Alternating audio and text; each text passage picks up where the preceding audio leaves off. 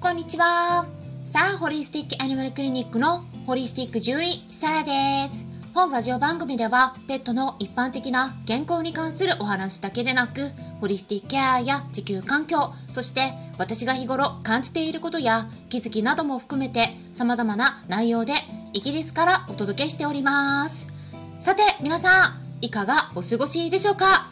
昨日はですね、クラブハウスのペットのホリスティックケアクラブで乳酸菌ベストセラー本を出版されている中村仁さんに聞く。腸活に関する様々な疑問。ということでお話をお伺いしていったんですが、うちの猫ジョバーニが結構泣いてしまってね、中村さんの声が遮られて申し訳なかったなと思います。なぜ泣いてたのか言いますと、昨日はですね、いつもお話ししている場所とちょっと違う場所でねお話ししてたからなんですね。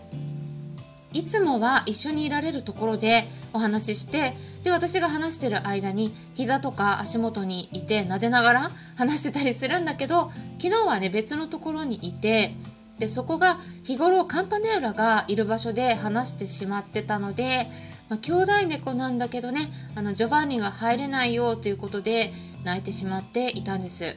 ただね実は入ろうと思えば入れるし、まあ、カンパネーラもそんなにねいなかったんで、まあ、私の隣に抱っこしていさせるようにもしたんだけど、まあ、やっぱりなんかね日頃カンパネーラがいる場所だから落ち着かなかったみたいなんですね。で自分から出てってしまって泣いたりしてたんですね。まあ、私の方で移動できればよかったんだけれども、まあ、移動できない状態でスタートさせてしまってたので、まあ、このテーマね私の失敗だったなと思って反省しました。ま、今度ねお話しする時はジョバンニの近くに一緒にいないとダメかもしれないですね、まあ、ただねこういうのは本当にね最近あんまり一緒にいすぎるのも分離不安症のきっかけになってちょっと私と離れられない状態になるからね良くないなって思うんだけどね、まあ、去年から病気になって体調が不安定だからねちょっとずっと見てないといけない時もあったりして、まあ、仕方ないのかもしれないんですがそんな感じでねうちのジョバンニには私も少し甘くなってしまってるところなんですけれども皆さんも聞き苦しい点があったかもしれないんですがあの申し訳なかったです。ちょっとね今後気をつけていきますね。で昨日は中村さんからね非常に興味深いお話していただいて公開収録とさせていただきましたので編集した後に音声を公開していきたいと考えています。なので、今回参加できなかった方はぜひ楽しみにしておいてください。で、本題に入っていきたいと思うんですが、昨日もね、少し触れていたところですね。生きた乳酸菌を体に入れるのと、死んだ乳酸菌を体に入れることの違いについてお話ししていたんですが、その中でも、生きた菌を体に入れる場合に注意した方がいい菌っていうのがあるんですね。でその代表的な菌がエンテロコッカスフェカリス菌とかエンテロコッカスフェシウム菌というタイプのものになります。この辺りね少し複雑な事情があるんです。そちらについて今回は解説していきますので興味のある方は是非最後まで聞いてみてください。ずね皆さんに質問をしたいと思います。はい。皆さんは今乳酸菌サプリを一緒に暮らしている動物さんに与えていますか？もしも与えている場合はどんなサプリでしょうか？パッケージを確認していただくと乳酸菌の種類が書いてあると思うんですね。なのでそちらをぜひチェックしてみてください。そこにエンテロコッカスフェカリスという名前が書いてある場合もあると思います。そうしたらね今回の音声のタイトルを見てえ？え結構まずいの？って気になると思うんですね。でこちらについてはいろんな考え方があると思います。まず生きている菌なのか死んでいる菌なのかここはとっても重要なポイントです。問題ではないかと言われているのは生きているエンテロコーカスフェカリスという名前の乳酸菌をサプリとして体に入れるのが良くないのではないかという考え方が出ているですね。ただまずねこの菌がどういうものなのか説明していきますとこの菌は私たちの口とか口の中あと胃腸それから膣などのさまざまな粘膜のところにすでにいる菌なんです。ありふれた菌であると言われてます。特にこのタイプの菌は熱とか酸とか塩分の多い環境に対しても強いと言われてるんですね。で普段から私たちの体の中にいるので健康な場合では悪さはしないんです。ただ弱った場合ですね。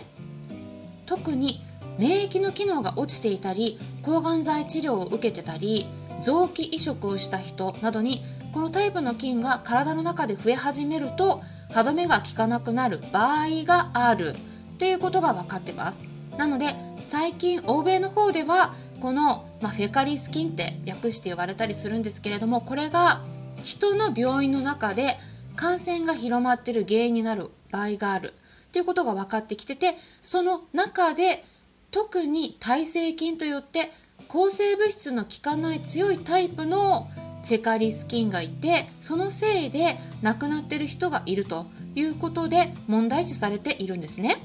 ただこの状況は人の病院の中で特に弱っている人たちの間で起きていることなんですね。なので同じような免疫の問題が起きている子でない限りは利用しても問題はあんまり起こりにくいとは考えてるんですけども私は。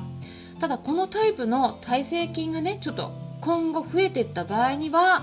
もしかしたらうん将来問題になることがあるかもしれないです。で実際にですね中国から2019年に公開された研究報告があります。でそこで17頭のジャーマンシェパードワンちゃんが繁殖用の犬舎で犬インフルエンザウイルスですね北京型に感染した時に中国医学のその伝統的な治療も受けてそして抗生物質も与えられたところ14頭は16日で回復したんですね。17頭中。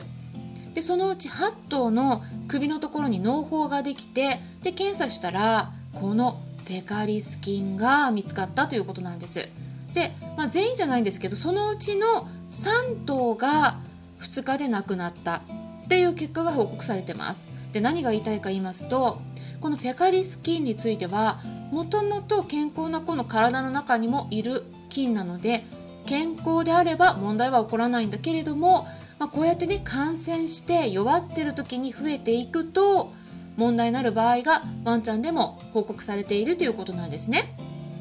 でこの報告でも記載されてるんですがもともと犬インフルエンザウイルスの感染っていうのは、まあ、人でいうインフルエンザみたいな風邪のような症状を引き起こすものなので人間でもねインフルエンザで亡くなるってあんまりないですよね。一応ゼロではないけれども。だからそれと同じような感じで命を落とすっていうのはこの犬インフルエンザでも、まあ、少ない方なんですね、まあ、実際に17頭感染して14頭は助かってるわけなんです。だけれどもね、その問題はインフルエンザではなくてそのそこにプラスされてフェカリス菌にも感染してしまってた。でそのうちの3頭が亡くなった。だからこうやって問題が重複してくるとやっぱり命に関わってくることがあるので気をつけた方がいい場合もあると言えると思います。なので生きてる菌でも絶対に使ってはダメということではなく、まあ、その子の体の状態によって判断するのがいいと私は考えてるんですね。で免疫の状態がかなり落ち込んでたり強いお薬ですね。特にステロイドとか免疫抑制剤とか抗がん剤を使っている場合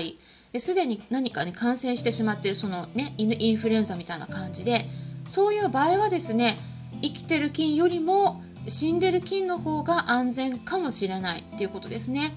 まあ、死んでる菌を体に入れてじゃあ何が起こるのって気になる方もいらっしゃるかもしれないんですけど死んでる菌の場合はですねお腹の中の善玉菌の餌になってくれるんですね。でお腹の中その善玉菌増やしてくれます生きた菌を入れることのメリットももちろんあって体の中にとどまってくれれば腸の中の免疫細胞の働きを助けたり他の悪玉菌を排除してくれたりするんだけれども、まあ、入れたとしてもですねお腹の中にとどまらずに便と一緒に出てしまうこともよくあるんですね。でこれがどのくらい腸にとどまってくれるのかっていったことについてはその子と乳酸菌サプリとの相性になります。同じ兄弟でも同じ種類の動物であっても食べてるものとか体質などによってすでに胃腸の中に住み着いてる腸内細菌の種類って全然違ってたりするんですね。なのでその辺りはその子に合った乳酸菌を見つけるという感覚で選んでいただくのがいいかもしれません、まあ、ただね私がよくお伝えしているのは、まあ、そういった乳酸菌のサプリを与える場合は結構ねしばらく与え続けていかないと効果は分かりづらいこともあるよっていうことなんですね。乳酸菌もねすぐにとどまってくれるわけではなくて何回も入れることで胃腸の中にすでにいる腸内細菌たちと一緒にとどまってくれるようになる場合がありますただ生きてる菌を体に入れる場合はやっぱり生きているので、まあ、最初にもお伝えした通りあんまり増えすぎると問題を起こす場合もあるよっていうことなんですね。でその点死んだ菌を体に入れる場合は死んでるので体の中でその菌が異常に増えて問題を起こすっていうことはまずないので安全とも言えます。生きてる菌も死んでる菌もそれぞれのメリットとデメリットがあるということなんです。そのあたり動物さんの状態に合わせてサプリを選んでいけるようになるといいのではないかなって考えてます。ということで今回は